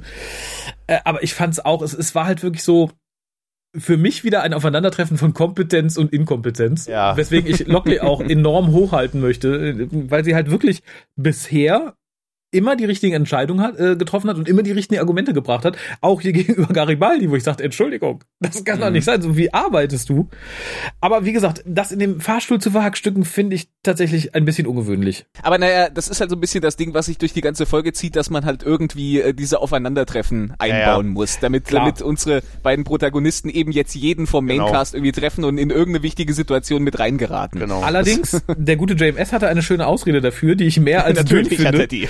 Er hat natürlich gesagt, das ist gar nicht ungewöhnlich. Die beiden da hinten, die sind ja auch vom Personal. Die haben ja auch den Treueeid geschworen. Ja, ja, ja, ja. so, äh, natürlich. na klar. Da hat jeder die Treueheit geschworen. Und selbst wenn, so funktionieren ja Menschen nun nicht. Ne? Also Ja. dessen Also ich- sollte sich Lockley auch bewusst sein. Ja, aber Also ich, ich habe auch mal in der Klinik gearbeitet und habe da auch eine äh, Erklärung unterschrieben, dass ich keine Informationen über Patienten nach außen tragen darf. Trotzdem haben sich nicht, was weiß ich, der Oberarzt oder Chefarzt neben mich gestellt und über über die letzte Operation äh, intensiv diskutiert. Also ich weiß ja Sie nicht. lachen doch nicht über meine Genitalien, wenn ich bewusstlos bin. Nein, nein, nein, nein, nein, nein. Ist das ein Foto? Aber nein, aber also was mich da, da noch nachhaltig verstört hat, war auch diese, diese letzte Sequenz von Gary Beide, wo, wo sie dann weggeht und er da wirklich steht und sagt, ich glaube, dass wir alle sterben werden. Und dann wäre geil, wenn er sich noch umgedreht hätte. All, alles gut, alles gut. Genau. Aber Ihr achten Sie darauf, dass Sie keine Panik verbreiten. Sie haben ja das, das Schweigegelübde abgelegt. Sie dürfen ja jetzt nicht irgendwie. Also wenn ich in diesem Fahrstuhl gestanden hätte, ich wäre der Erste gewesen, der gerade abgereist wäre. Ich hätte gesagt, diese- Urlaub Ja. auf Epsilon 3. Ja, ich hätte, nee, ich hätte gesagt, wenn dieser, wenn dieser Sherry denn diese Kapsel nicht möchte, kann ich nicht schon. Also ich, ich hätte sie genommen und jetzt schon. Die Folge macht dann Ja. im, im Weiteren etwas weiterhin sehr schön ist, was wir ja schon gesagt haben vorhin bei der Szene mit Franklin, dass wir da tatsächlich Informationen kriegen, die wir vorher nicht hatten und tatsächlich auch interessant sind. Denn hier erfahren wir tatsächlich, und ich meine, es ist das erste Mal, warum man die Jump Gates nicht einfach ab- und anschalten kann. Weil die relativ lang brauchen. Die brauchen vier bis fünf Tage, bis man sie wieder anschalten kann und äh, rund zwei Tage, dass man sie vernünftig runterfährt. Und das finde ich mhm. wichtig tatsächlich, weil ich ja. finde, es ist ein, ein, strategisches Ding, was bisher nicht näher ja. erläutert worden ist. Und dass das hier mal so eben in einer quasi lapidaren Folge, was anderes ah. ist es hier eigentlich nicht, gesagt mhm. wird, finde ich, ist eine interessante Wahl. Ich persönlich hätte mir, glaube ich, gewünscht, dass es in einer Schlachtsituation tatsächlich vielleicht tatsächlich mal für die Narrative wichtig wird. Ja. Also ich habe mir nur die Frage gestellt, für das wieder wieder anschalten. Okay, das braucht vier Tage und naja, das muss irgendwie warm laufen. Okay, mhm. aber was bedeutet das? Es, es dauert zwei Tage, um das Ding auszuschalten. Wie ist die Funktionsfähigkeit ab dem Punkt, wo ich es ausschalte und in zwei Tagen, wo es dann ausgeschaltet ist? Was passiert dazwischen? Da also, Theorie. hast, du hast kein Mischpult bei dir, ne? Oder hast du einen Mischpult bei dir stehen? Doch, habe ich auch. Ah, hat Phantomspeisung. Ja, hat es auch. Wenn du die ausschaltest, ja. dauert es ja immer ein bisschen, bis dann der Strom ganz weg ist. Das siehst du in diesem ja. Licht, was so langsam runterfährt. Und ich ja, kann mir vorstellen, dass das bei den Jumpgates genauso ist und solltest du es dann komplett abschalten, ruckartig, dass es dann einen Schlag wegkriegt.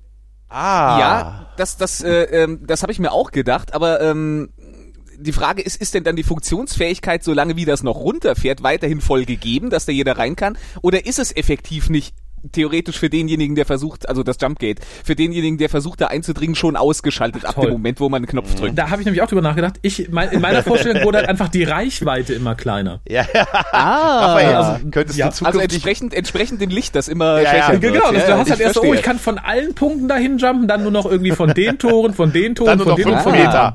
Dann genau. nur fünf Meter. Schick. Raphael, ich möchte, dass du mir zukünftig ständig komplizierte Sachverhalte ja. mit einfachen Analogien erklärst. Wenn, wenn, JMS mal nachträglich mit solchen Erklärungen ja. käme, das, da würde ich mich Können wir den Locus Guide nicht noch um den Punkt, was Raphael sagt, ergänzen? ja, genau.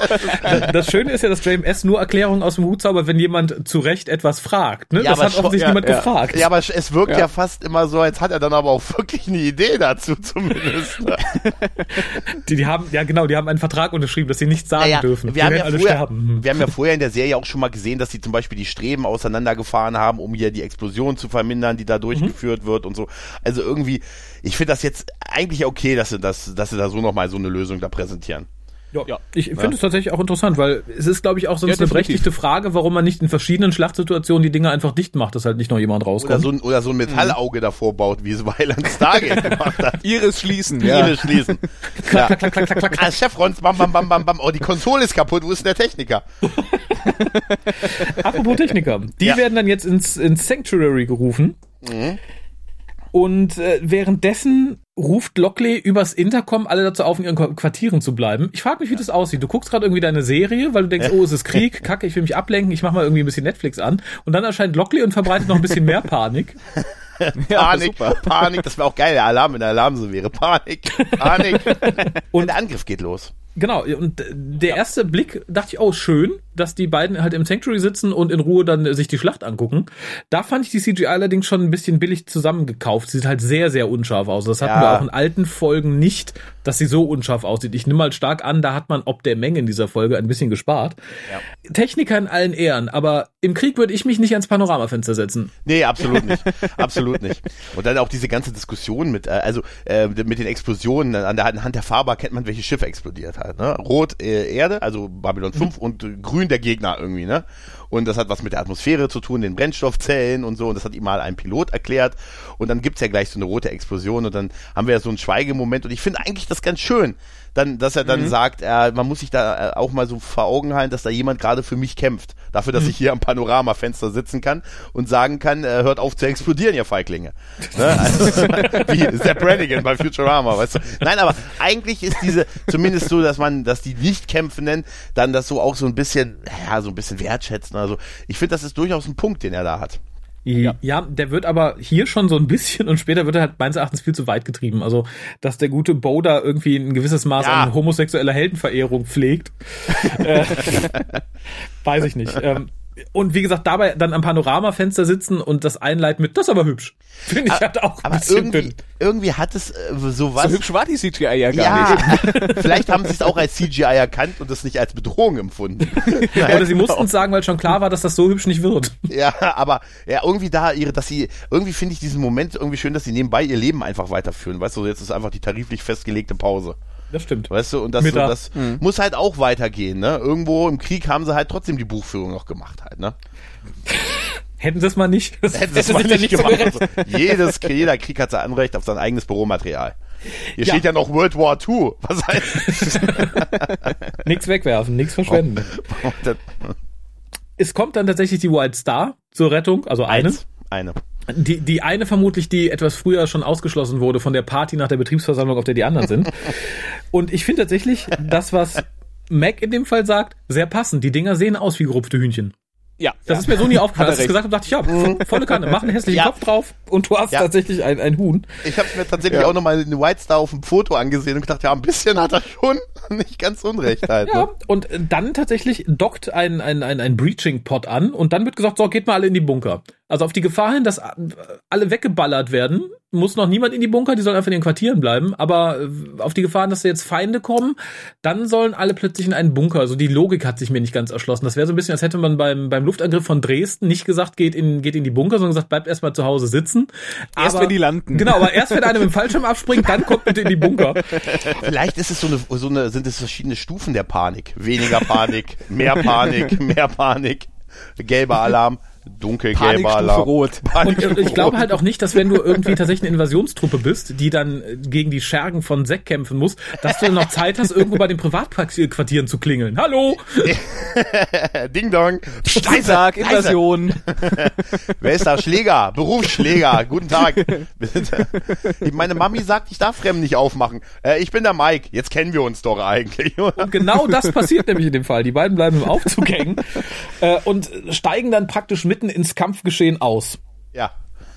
Ja. Ja, und wir sehen eine harte Prügelei, also fast schon mehr eine Prügelei als eine Schießerei zwischen äh, Snokes Palastwache und äh, und halt äh, äh, der äh, sechs Gummibärenbande. Aber ich muss ganz ehrlich sagen, so die Kampfszenen, wo die sich wirklich geprügelt haben, das sah gar nicht mal schlecht aus, war ganz gut choreografiert eigentlich. Ja, fand ich auch. Ja, wie werfen sich ja quasi überall hin. Ne? Und auch, äh, obwohl ich ehrlich gesagt immer noch der, den, diese Schläge gegen diese Helme, äh, wäre jeder, jede Hand wäre gebrochen. Es kommt darauf an, woraus die Helme gemacht sind. Ich wollte gerade sagen, das, sind die Gummihelme. Da, die, die Helme sind ja total weich, Leute, das ist ja weicher als der Körper. Haut drauf, schießt stell, mir nicht. vor, ja, stell mir vor, die hätten draufgeschlagen und die wären einfach abgeprallt mit der Hand und hätten sich selbst in die Fresse geschlagen. das wäre geil. Das wäre ein guter Helm. Und dann gibt es so, so Bam, Boom, Bang Szenen wie bei der Batman-Serie aus den 60ern, weißt du?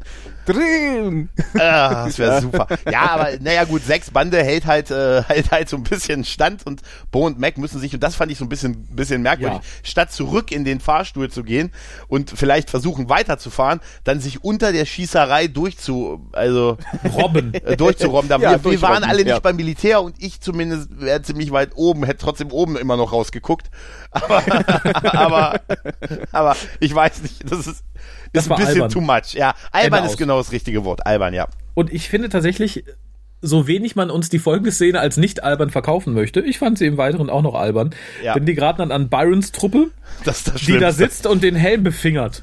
Ja, das sag ich auch. ja. Und dann, dann gibt's ja diesen Dialog über, wenn ein Mensch, wenn jemand stirbt, dann gibt's eine Explosion der Gefühle, der Emotionen.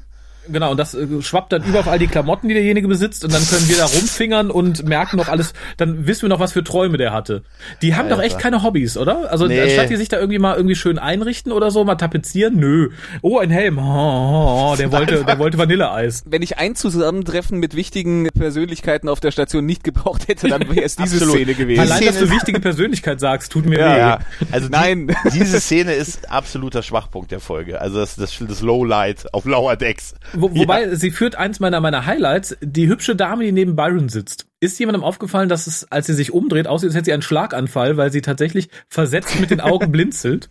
Nee. Moment. Naja, die musste die ganze Zeit neben Byron sitzen, was Ja. erwartest du? Ich habe nur gedacht, man sieht ja für mich, wie macht er das mit der Friese? Wie macht er das? Ey, übrigens, Drei Wettertaft.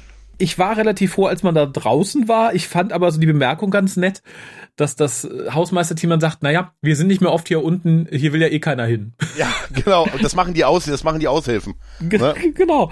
Und das war halt ganz schön, weil man dann nochmal so einen kleinen Bogen hatte zu Sheridan und sagte, naja, ihr könnt ja da irgendwie ein Stück vom braunen Sektor haben, ja, den eh keiner ja. haben will. Ja, aber auch dann, dann kommt ja dieser eine von der Invasionsmacht rein mhm. und sie, alle Telepathen gelingt es, wenn sie ihn alle angucken, ihn irgendwie dazu zu bringen, einfach wieder zu gehen. Wir sind nicht die Opfer, die du das suchst. Ist, das sind nicht genau der sagen, jede ja. Gedankentrick, genau.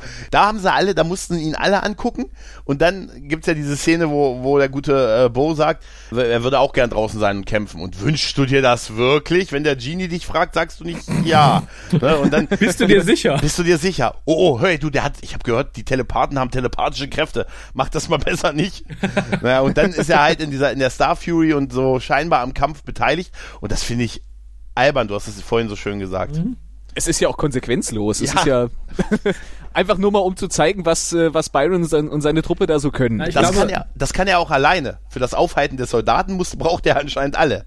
Ja, ja. Ich, ich, glaube aber tatsächlich, dass es auch wieder nur drin war, um uns noch mehr bunte Raumschlacht zu zeigen. Also ich habe echt ja. beim Sehen das Gefühl gehabt, die hatten Angst, ja. dass die Folge zu langweilig wird zwischendrin und haben dann mhm. kräftig CGI gestreut. Aber auch hier wird wieder eine Bemerkung gemacht, die ansonsten, glaube ich, meines Erachtens nicht gefallen ist und die ich wichtig und interessant finde, dass der braune Sektor näher an der Außenhülle liegt und deswegen gefährdeter ist. Das fand ich mhm. ganz interessant, dass man so ein bisschen was über den Aufbau erfährt und offensichtlich auch über die Wertigkeit von Schutzräumen. Ja gut, hätte ich auch so gemacht. Wenn man Hüllenbruch ist, dann soll's doch den Pöbel zuerst rausziehen. Die Penner nach außen, die Penner nach außen. Das Essen und wir nach innen. Ja, natürlich. Das wäre super. Ja, Was heißt denn hier Essen Inside? Ja, ja.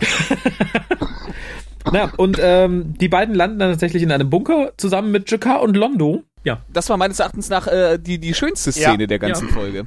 Aber ich finde es tatsächlich sehr, sehr schade, und es war hier natürlich nicht anders möglich, weil hier ist mir sonst auf den Keks gegangen, dass halt alle Hauptcharaktere, die wir sehen, einfach nur Abziehbilder sind. Du hast halt immer so eine typische mhm. Szene, in der sie typische Sachen machen. So gut diese Sachen auch sein mögen, diese Szene finde ich, wie gesagt, großartig.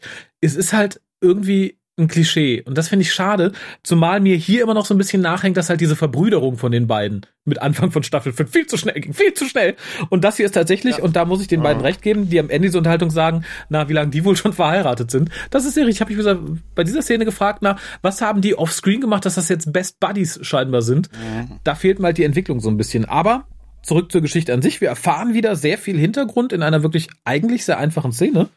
Ja. Wir erfahren nämlich, wie Jakar aufgewachsen ist, unter anderem im Bombenhagel der Centauri, was er als genau. Grund anführt, dass er halt hier so locker und relaxed bleibt, weil er sagt, so, das ist das, was meinem Zuhause am nächsten kommt und das finde ich ganz gut.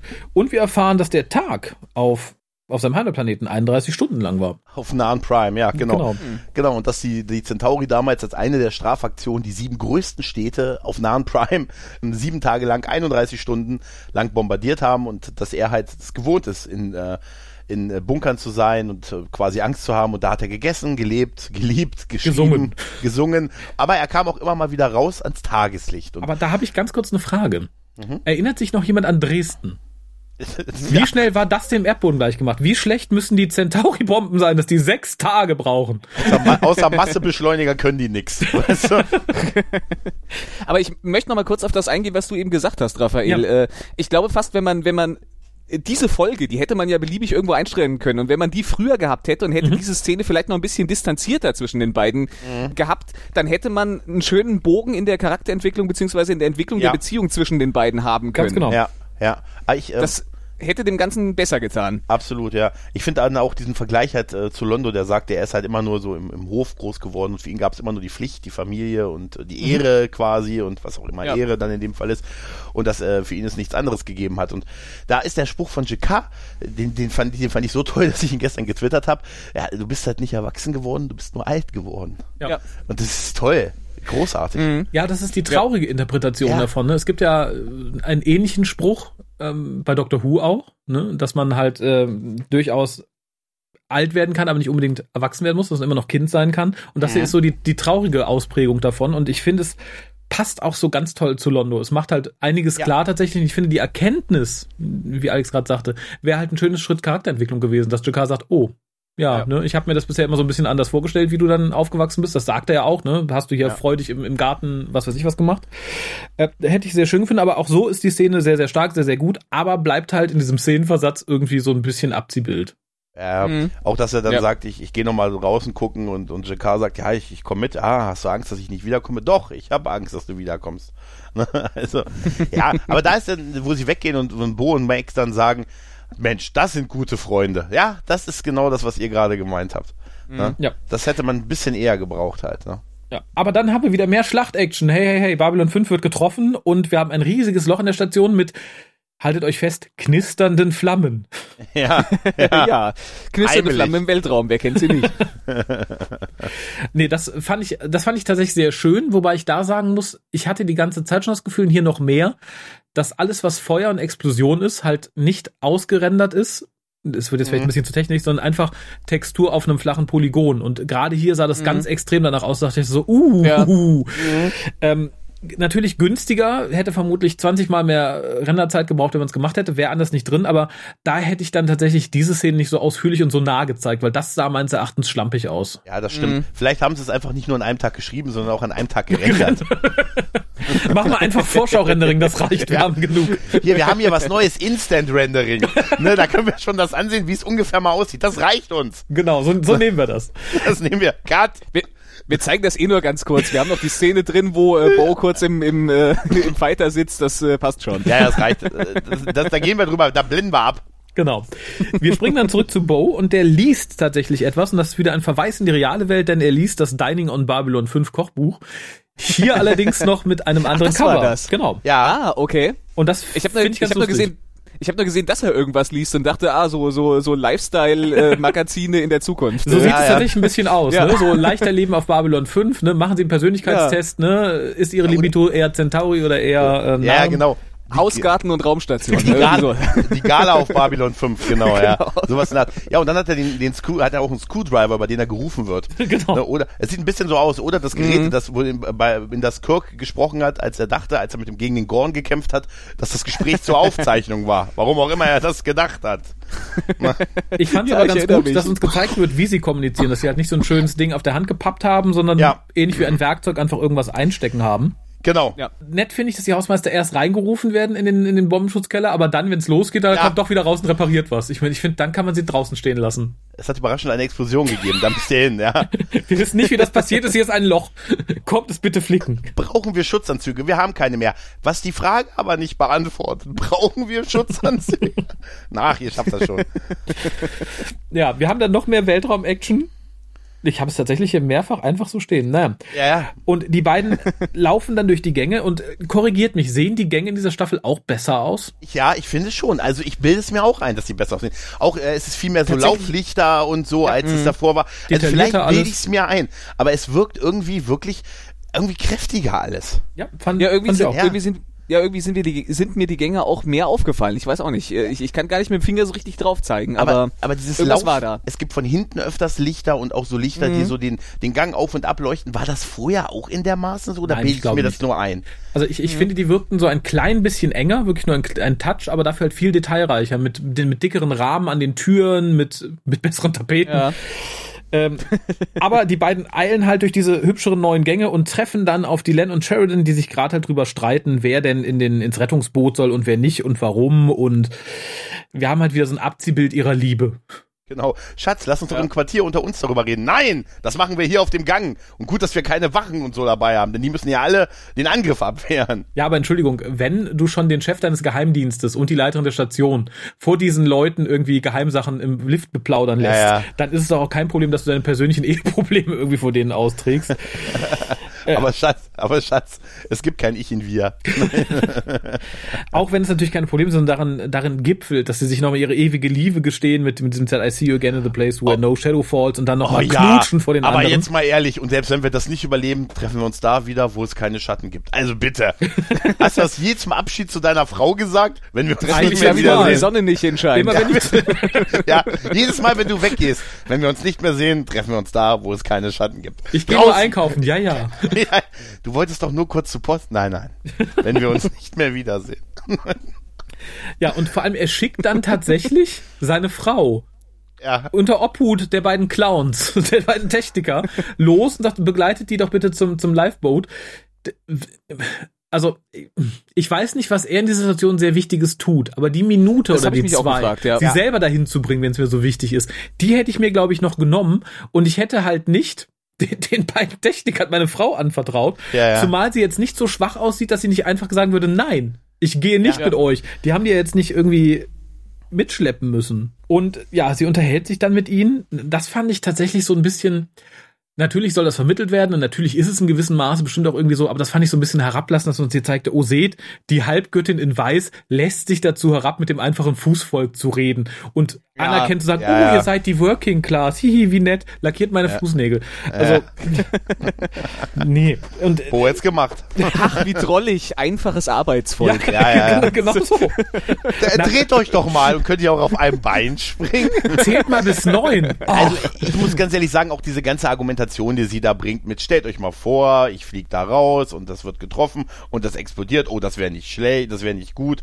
Ja, seht ihr, dann können wir doch davon ausgehen, dass das schon, dass das so passiert. Also warum soll ich das dann machen? Also, das ist, da hätte ja auch, äh, da wäre weglaufen die bessere Variante gewesen, oder? Ich hätte einfach gesagt, da vorne einen, einen Nahen. Nein, und weg. Hinter euch also, ein dreiköpfiger Affe. Ich, ich glaube, euch beide schaffe ich.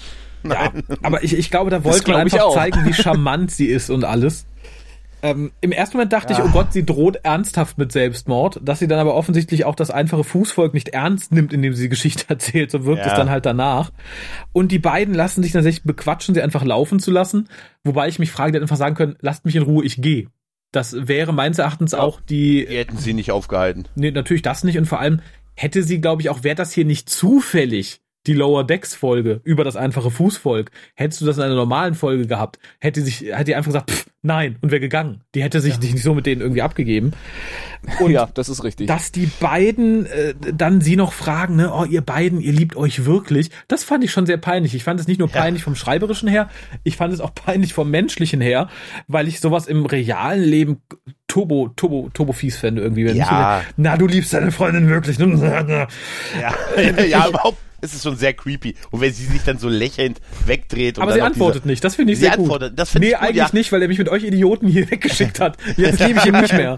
Ich wette, ich weiß, wo der jetzt ist. Ne? Der ist nicht in der Kampfhandlung, der ist auf einer Ollen. Der ist auf einer anderen Ollen, Nein, aber jetzt mal, jetzt meine ich, wo war Sheridan eigentlich? Nein, aber, und dann dieses, hey, für dieses Lächeln würde ich mich auch durch eine Stahlwand, da würde ich auch von den Toten zurückkommen. Oh. Also habe ich auch ja, ehrlich gesagt, Alter, ich will lieber wieder zu den Schatten. Ja, aber, aber halt, aber halt, ich möchte hier es mir nicht mit den Leuten verderben, die vielleicht generell der Meinung sind, dass die Liebe zwischen den beiden rein und romantisch ist. Was ich ja noch nie so gesehen habe. Ich fand sie immer sehr gebastelt. Und das hier war so ja. das, das i-Tüpfelchen. Mhm.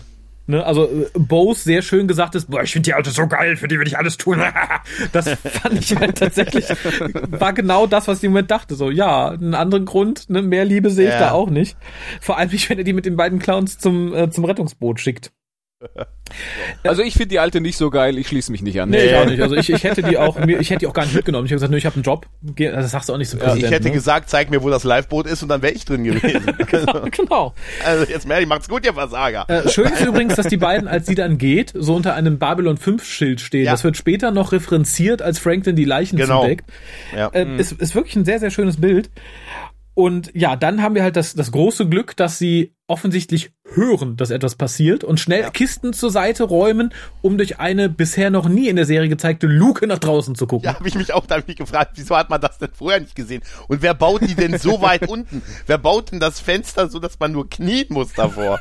Also jetzt mal ehrlich, oder? Also rein architektonisch ja, vielleicht kann man da ganz gut sehen, wenn man steht und so runter guckt, aber die wollten halt nach geradeaus gucken, wo die, wo die ja. Jumptore sind. Ich finde es aber so oder so schwachsinnig, da hätte man uns auch von vornherein, vermutlich hat man es nur nicht getan, weil man die CGI nicht investieren wollte, von vornherein einfach einen mhm. Raum mit Fenster präsentieren können. Ja. Das hätte meines Erachtens auch etwas schöner gewirkt, als wenn die beiden Stutzen etwas hören, das zur Seite räumen und rausglotzen, dass wenn die da stehen, sich ja. unterhalten, im Hintergrund siehst du das Ding aufgehen und die White Stars rausfliegen.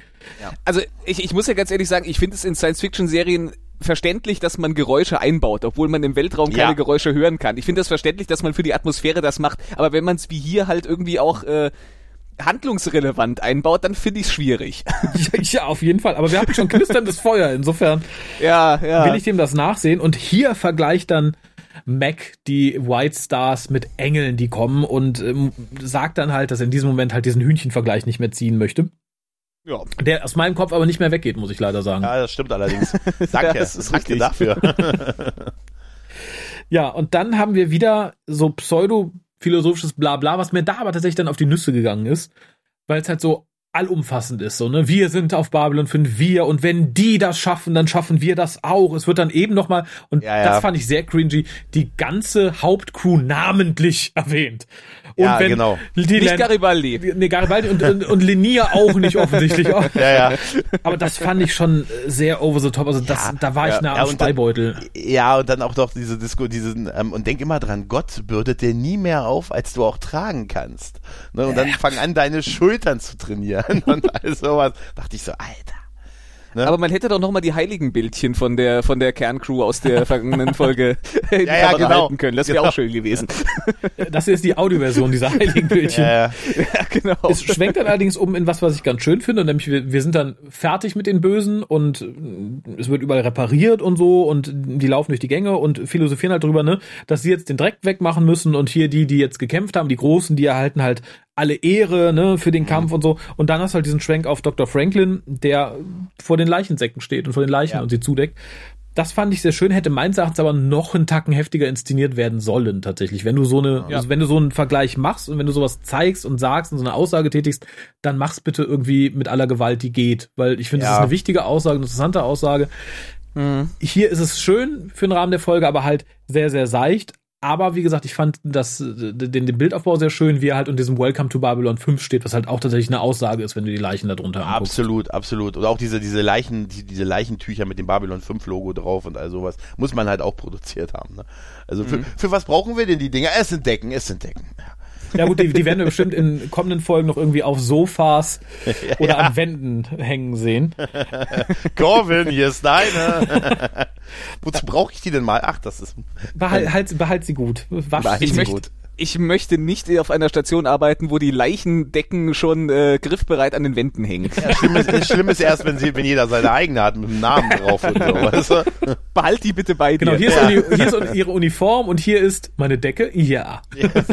Und genau. da wird's ja, und nicht, dass es mir so kalt wird, darüber musst du dich nicht meckern. Die Szene ist sehr, sehr, ich finde trotz alledem dieser, diesen Übergang von diesen, diesen Problemen, die die haben zu dieser Szene, klar hätte man es anders inszenieren können und noch härter, aber es ist wirklich, es ist schon eine schöne Szene mit einer tollen, also mit einer interessanten Aussage. Ja, bin ich Also. auch bei. Wir sehen dann wieder sowohl innen als auch außen wieder mit schöner CGI die Reparaturarbeiten an Babylon 5. Das Loch mit dem knisternden Feuer ist offensichtlich sehr schnell gelöscht, wobei man bei Battlestar Galactica der Klassenserie eine ganze Folge brauchte, um Feuer zu löschen. Das Ja. geht hier schwuppdiwupp. Und ich habe eine, eine, eine etwas bedenkliche Frage, glaube ich. Und zwar sehen wir dann einen dieser Reparatur-Furies, wie er landet auf so einer Landefläche. Und offensichtlich, wenn du so ein Ding fliegst als als Hausmeister, Techniker, Bauarbeiter, keine Ahnung, dann hast du nicht den Luxus wie andere Piloten in Babylon 5 reinzufliegen und dann gemütlich auszusteigen. Nein, du musst offensichtlich außerhalb der Station landen und mit Raumanzug aussteigen und über Treppen und ein Gerüst zurück in die Station laufen. So sieht's Das aus, ne? ein bisschen Ja. ungewöhnlich. Ja. Schatz, ich bin jetzt gelandet, ich bin in etwa zwölf Stunden wieder drin. Genau, klönk, klönk, Ja. klönk, klönk. Das ist auf jeden Fall irgendwie eine 24-Stunden-Schicht, wenn du einmal mit so einem Ding rausfliegst. Und die Reparaturarbeiten dann im, im Kommandocenter sind auch sehr schön. Ich fand schön, dass es sehr verwüstet aussah. Ich Ja. hätte mir vorher nur eine Szene gewünscht, wo man sieht, wie es verwüstet wird. So Ja, richtig. Das fehlt so ein bisschen, weil die sieht ja nun mal wirklich mitgenommen aus. Ne? Hier Ruß an den Wänden, überall liegen Sachen runter, Kabel hängen und das ist eine IT. Das sieht aus wie bei uns im Serverraum und so. Ne? Ey, und da diese ganzen Kabel, die da hängen und das all die die Konsolen sind alle irgendwie tot oder halt äh, hoch, also explodiert. Also wie gesagt, da wäre wirklich eine Szene noch schön gewesen, wo man das gesehen hätte. Ja. Ne? Und äh, so eine Steinschleuder wie in den klassischen Star Trek-Filmen wird man ja wohl zur Hand gehabt haben, um so ein Ja. bisschen Debris durch die Gegend zu schubsen. Schön, aber in der Art, wie er es macht, glaube ich, sehr unangebracht, äh, fand ich halt das Lob von Mac an, an Lockley. Ja. Der halt dann sagte so, ne, in my book, you are okay. Und ich glaube, das ist ganz schön. Wir wissen ja tatsächlich schon, dass Lockley tatsächlich eine gute ist. Ich weiß nicht mehr, wie es bei mir beim ersten Mal schauen gewesen ist. Ob ich ihr da wirklich so misstraut habe, ähm, dass ich das nachvollziehen konnte. Aber ich finde dieses You are in my book, you are okay in my book, das finde ich halt für so eine Grundstimmung, wo ihr alle noch misstrauen, finde ich, ist, glaube ich, das, das Maximum, was man so rüberbringen kann. Das fand ich sehr schön, dass hier dran gedacht wird, dass nicht direkt sagt, oh, sie sind super, ich liebe, sie waren toll, sie haben einen super Job gemacht, sondern das wirklich so ganz vorsichtig sagt. Ich Ja. glaube, sie sind, sie sind, okay, sie sind in Ordnung. Das fand ich sehr, sehr angenehm. Auch wie gesagt, wenn ich dieses Plärren laut auf der Brücke, das alles hören, äh, ein bisschen Ja. fand. Ich kann Also mich noch, noch erinnern, dass ich damals gedacht habe, irgendwie mit der stimmt was nicht, weil sie ja auch am Anfang so, so, so hinge drauf hingedeutet haben, sie war auf der anderen Seite im Krieg und warum wird sie jetzt hier Kommandant? Und da habe ich gedacht, da kommt noch was richtig Großes, es kommt ja noch was, aber ich hatte mit was anderem gerechnet. Deshalb fand ich damals, dass, dass das durchaus, das hat echt schön gepasst. Und die heutzutage heute, mit dem, weil man weiß jetzt was kommt, äh, das passt sehr gut. Ja. Ich weiß nicht. Nein, äh, für mich als Erstseher war jetzt eher, ähm, dass ich das Gefühl habe, dass da so ein bisschen falsche Fährten gelegt wurden, dass Mhm. äh, indem man andeutet, dass sie womöglich auf der falschen Seite gestanden hat. Und so richtig Gedanken habe ich mir aber ehrlich gesagt noch nicht drüber gemacht, weil so relevant war sie jetzt eigentlich auch noch nicht in den Folgen. Ist erst ihr zweiter Auftritt. Ja, kann sein. Ja. In den vor beiden Folgen davor war sie nicht dabei. Stimmt. Ja. Ja. Sie war im Grunde in- nur in der, in der. Auftaktfolge der Staffel und ja, ja Und jetzt. und jetzt dabei, ja. Ja. Ja, und so wirklich viel hat sie halt jetzt echt noch nicht gemacht. Also Mhm. Nee, klar, sie hat da einen wichtigen Job äh, und da kann man sich schon mal fragen, hm, was ist mit der los? Aber äh, naja, der Gedanke kam mir noch nicht so richtig. Ich finde auch tatsächlich, also selbst bei dem allem, was noch kommt, und das weiß ich definitiv noch beim ersten Mal gucken, dass das bei mir nie gezündet hat. Ich habe mir da nie groß Sorgen gemacht. Ich habe mich nur so gedacht, ja, was Ja. mag's mit dir auf sich haben oder so. Aber das ist meines Erachtens auch in dieser Staffel ein inszenatorischer Fehler, dass man das überhaupt, entweder hätte man es stärker forcieren müssen, dass es spannender wird, ja. oder man hätte es bleiben lassen sollen. Aber ich finde, für das, was man versucht zu vermitteln bisher, war das eine schöne, tatsächlich eine sehr schöne Geste, dass es so rübergebracht wurde von ihm. Was ich dann nicht noch gebraucht hätte, wäre das Wiederbegegnen von Dylan und Ja. den beiden, die sie natürlich namentlich noch in Erinnerung behalten hat. Ja. natürlich. Das ist, ey, das Also. ist immer so, so total schlimm, wenn das immer als Wertschätzung, oh, sie haben mit denen 15 Jahre zusammengearbeitet, und Herablassen. erkennen die Namen. Ich, ich finde, so. es ist tatsächlich sehr herablassend, dass man sagen muss, oh guck, Ja. die große Dylan hat sich den Namen von den beiden kleinen Ameisen gemerkt. Ja, Äh, Und ich glaube halt tatsächlich auch nicht, dass sie das täte. Ich glaube, das sind einfach die beiden Idioten, die ihr die Geschichte mit dem Selbstmord abgekauft haben. Sie haben gehen lassen Ja. und gut ist. Also das fand ich beides. Ich fand es nicht realistisch und zeitgleich herablassend, dass man uns sowas war verkauft. einfach eine Verabschiedung für die beiden Figuren. Für uns. Ja, Die wir auch Ja, nie wiedersehen. Ich glaube, da Die kann wir auch man nie wiedersehen, ja. Oh, Alex, wir sehen die nie wieder. Oh nein. Ich weiß, Äh, du hast das damit gerechnet, aber ich Oh, dachte, und die gehören jetzt zum Stammpersonal. auf, Bo und Mac, die Serie. 140 Folgen, nächste Ja. Woche startet der Podcast. bist, bist du dabei, Alex? Leben die Schauspieler noch? Kann man da jetzt nicht eine Spin-off-Serie irgendwo verkaufen? Also Entschuldigung, noch hat Big Finish nicht seine Finger an. oh ja, oh ja, oh Du ja. meinst eher die Zähne an der Halsschlagader. Nein, in dieser Szene gehe ich dann, glaube ich, am ehesten mit dem äh, Blick von Sheridan mit. Ja. Was redest du mit dem Pöbel? Wer sind die? Was soll das? Hä? Ich kann mich nicht daran erinnern, wem ich, wem, wem ich dich mitgegeben habe. Ja, das ist ja das Geile. Wo warst du eigentlich? Äh, kommen wir noch mal zu den beiden. Dylan, kennst du die näher? Trefft ihr euch, wenn ich nicht da bin? Sag mir die Wahrheit. Ich kann es vertragen. Nein, kann ich nicht. Welchen davon findest du heiß? Hä? Den großen Schwarzen oder den kleinen Dicken? Hä? Es ist der, es ist der, es ist der Große, ne? Es ist der Große, oder? Weil der den großen hat, ne? ne? ne? Kä kä kämpfe mit mir, Mac. Kämpfe. Und aus dem Nichts daraus hat Präsident Sheridan einen einfachen Hausmeister erschossen. Ja. Es muss, der hat früher auf der falschen Seite geputzt. Ja, ich wäre allerdings durch mit der Besprechung tatsächlich. Ja. Ja. Wunderbar. Wir auch.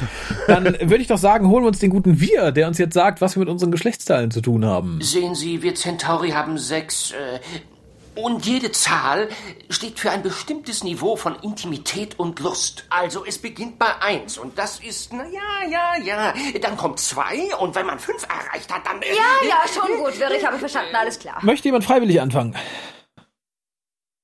Tja, hier bitte Grillenzirpen einblenden. Dann fange ich einfach mal an. vor. So, äh, ich war hin und her gerissen. Ich habe mich total gefreut, als es hieß, oh, die Folge soll ich besprechen. Das heißt, soll ich besprechen. Ne? Also, dass es die Folge war, für die ich mich gemeldet habe, bevor ich wusste, welche Folge es war, für die ich mich gemeldet habe.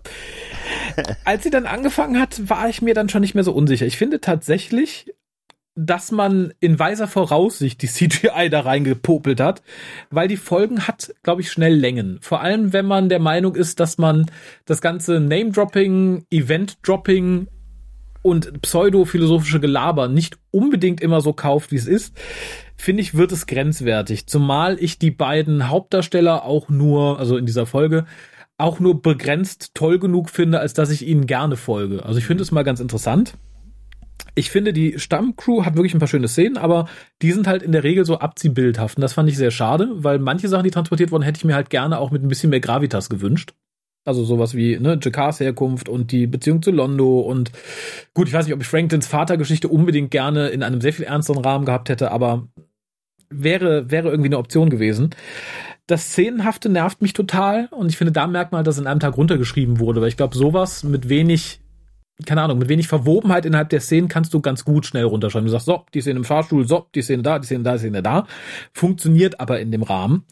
Mein größter Kritikpunkt ist tatsächlich, dass wenn du schon eine Lower Deck Folge machst, warum machst du dann nicht einen normalen Arbeitstag quasi und schreibst eine schöne Geschichte drumrum? Das mag auch der Zeit mhm. geschuldet gewesen sein, aber ich brauche halt hier nicht diesen aus dem Hut gezauberten plötzlich großen Angriff. Ich brauche dann nicht die forcierten Szenen, die sich halt nur damit beschäftigen, weil streich mal tatsächlich alles Angriffsrelevante und dann hast du ja quasi keine Szene mehr mit der Hauptcharaktere, außer vielleicht die mit Jakar und Londo, die du auch woanders hättest im anderen Rahmen irgendwie einpopeln können, die tatsächlich in einem normalen Arbeitstag wirklich Sinn gemacht hätte. Du hättest halt mhm. sowas nicht gehabt. Das finde ich sehr schade, darum sackt die Folge ziemlich bei mir ab so im Nachhinein. Wie gesagt, ich hatte sie besser in Erinnerung. Da sie aber trotzdem solide geschrieben ist, da ich die Szenen trotz abziehbildhaft sein sehr gerne mag mit unserer Stammcrew, da ich toll finde, dass man auch Informationen vermittelt, die wir sonst nicht gehabt hätten, über Charaktere, über Gegebenheiten auf der Station und der Technik, bin ich mal tatsächlich bei vier Penissen, die ich da für in den mhm. Raum werfe. Okay. Ja, dann äh, schließe ich mich hier an dieser Stelle gerade mal an und schließe mich tatsächlich in vielen Punkten an. Ähm, die Folge krankt ganz viel daran, dass vieles sehr künstlich aufgebaut ist. Mhm. Weiß ich nicht, deswegen zündet vieles auch nicht. Also auch, auch vieles von dem Humor, finde ich, manches funktioniert, manches funktioniert nicht so wahnsinnig gut und dann wieder in Kontrast mit einer Bedrohungssituation, äh, die man dann aber zu keinem Zeitpunkt irgendwie wirklich ernst nehmen kann. Dieses ganze äh, künstlich herbeigeführte, oh, wir haben da jetzt plötzlich einen, einen großen Angriff und eine Invasion und sowas, das nimmst du halt zu keinem Punkt in, in der Folge äh, wirklich als wirkliche Bedrohung wahr, ja. weil es einfach nur reingebastelt ist dem, dementsprechend muss ich sagen, für so eine, für so eine Folge, es ist ja nun mal eine Folge, die eher so eine für sich alleinstehende Folge ist, die irgendwo beliebig hätte stehen können. Davon hatten wir in der Serie hin und wieder mal welche, aber sie ist ja gerade in letzter Zeit eher eine Ausnahme. Mhm. Und oftmals waren diese Folgen auch wirklich ziemlich scheiße. Also wenn ich da an so äh, TKO und so ein Kram denke, oh, denke nicht an TKO, denke nicht an TKO. Ich denke nicht an TKO. Also äh, da, dagegen ist sie um Welten besser. Das ist äh, keine Frage, aber sie ist halt irgendwie so für den aktuellen Kontext der Serie ist sie maximal irgendwie so ein bisschen durchschnittlich. Naja, ich, ich sag mal so, für die, für die ähm, Szene mit, mit Londo und JK, die ich wirklich gemocht habe, lege ich vielleicht noch einen halben Penis drauf, aber dann bleibe ich bei dreieinhalb und dann reicht das auch. Mhm. Okay. Ja, ja, ich kann euch im, im, Prinzip in allen Punkten zustimmen. Aber das ist die Folge, an die ich äh, tatsächlich immer als erstes da denken musste, als ich an die fünfte Staffel gedacht habe. Das ist irgendwie die Folge, die bei mir hängen geblieben ist. Und dann den Rest eher so weniger. Und deshalb hatte ich sie auch sehr, sehr gut verortet und jetzt, als ich sie zweimal geguckt habe, dachte ich mir, okay, gut, es gibt halt auch wirklich, wie ihr schon sagt, es gibt Längen, es ist ein bisschen dahin äh, gebogen, diese, diese künstlich aufgebaute Gefahr, die, äh, die eigentlich so unwichtig ist, dass man die Gegner nicht mal irgendwie benennt und wir die danach, ich weige mal die Voraussicht nie wiedersehen werden, erst bei Star Wars wieder im, bei Snoke und so, aber all das, trotz alledem hat diese Folge auch viel Gutes. Ich mag tatsächlich diese Lower, diesen Lower Decks Gedanken. Natürlich wäre es cooler gewesen, meine Folge so wirklich mit deren normalen Arbeitsalltag so mit ein bisschen, bisschen Shishi drauf zu zeigen. Aber trotzdem, ich mag die Figur, die Charaktere. Ich fand ganz viele Szenen toll hier mit Jakar, mit Londo, mit dem Hyperraumsprungtor, diese, diese Erkenntnisse, die wir da noch so reingebaut bekommen haben. Ähm, ich fand irgendwie, ich hatte, ich habe irgendwie immer noch ein bisschen ein wohliges Gefühl, was diese Folge angeht. Und sie hat mich halt durchaus unterhalten. Also ich fand die, es, es gab ganz viele tolle Sequenzen, die ich gut fand. Ein bisschen auch Längen und wie gesagt, un, ein bisschen hingepopelte ähm, Bedrohung. Aber nichtsdestotrotz schäme ich mich nicht zu sagen, dass ich wirklich viereinhalb Penisse gebe, weil ich sie wirklich überdurchschnittlich fand. Also nicht, also wirklich nicht nur Durchschnitt, sondern halt viereinhalb, bisschen drüber. Ja. Oh, ja, kann ich, kann wir ich sind ein bisschen auseinander. Wir sind ein bisschen auseinander. Ja, aber ich finde, ja. in der Mitte ergänzen wir uns ja ganz gut. Also ich finde, das ja. ist vollkommen, ja. ich finde es auch vollkommen legitim, weil es halt auch so eine tatsächlich eine besondere Folge ist. Also ich glaube tatsächlich, dass man da irgendwie so einen gewissen Fable für haben muss oder nicht, wie bei allen irgendwie besonderen Folgen, die so außerhalb der Norm sind. Da finde ich es, glaube ich, vollkommen in Ordnung. Ich glaube, es ist auch dann keine, keine, unbedingt keine qualitative Wertung, wenn man dann irgendwie einen Punkt weniger gibt oder nicht, weil ich glaube, das ist Ja, tatsächlich richtig, nach dem richtig. persönlichen Gusto ähnlich wie das Finale der vierten Staffel, was ja auch irgendwie was Ja. Besonderes ist. so oder so. Ja, aber dann bedanke ich mich bei euch, bedanke mich bei allen Zuhörern und ja, wie, wie es mit dem nicht einfachen Volk weitergeht, erfahrt ihr dann in zwei Wochen, wenn es wieder heißt, willkommen beim Grauen Rat, dem deutschen Babylon 5 Podcast. Bis dann, tschüss. Ciao. Du findest den Grauen Rat im Internet unter www.der-graue-rat.de, unter facebook.com slash grauerrat und at graurat bei Twitter. Nimm Kontakt mit uns auf unter goldkanal at der-graue-rat.de. Benutze das Plugin auf unserer Seite oder ruf uns einfach an unter 0355 547 8257.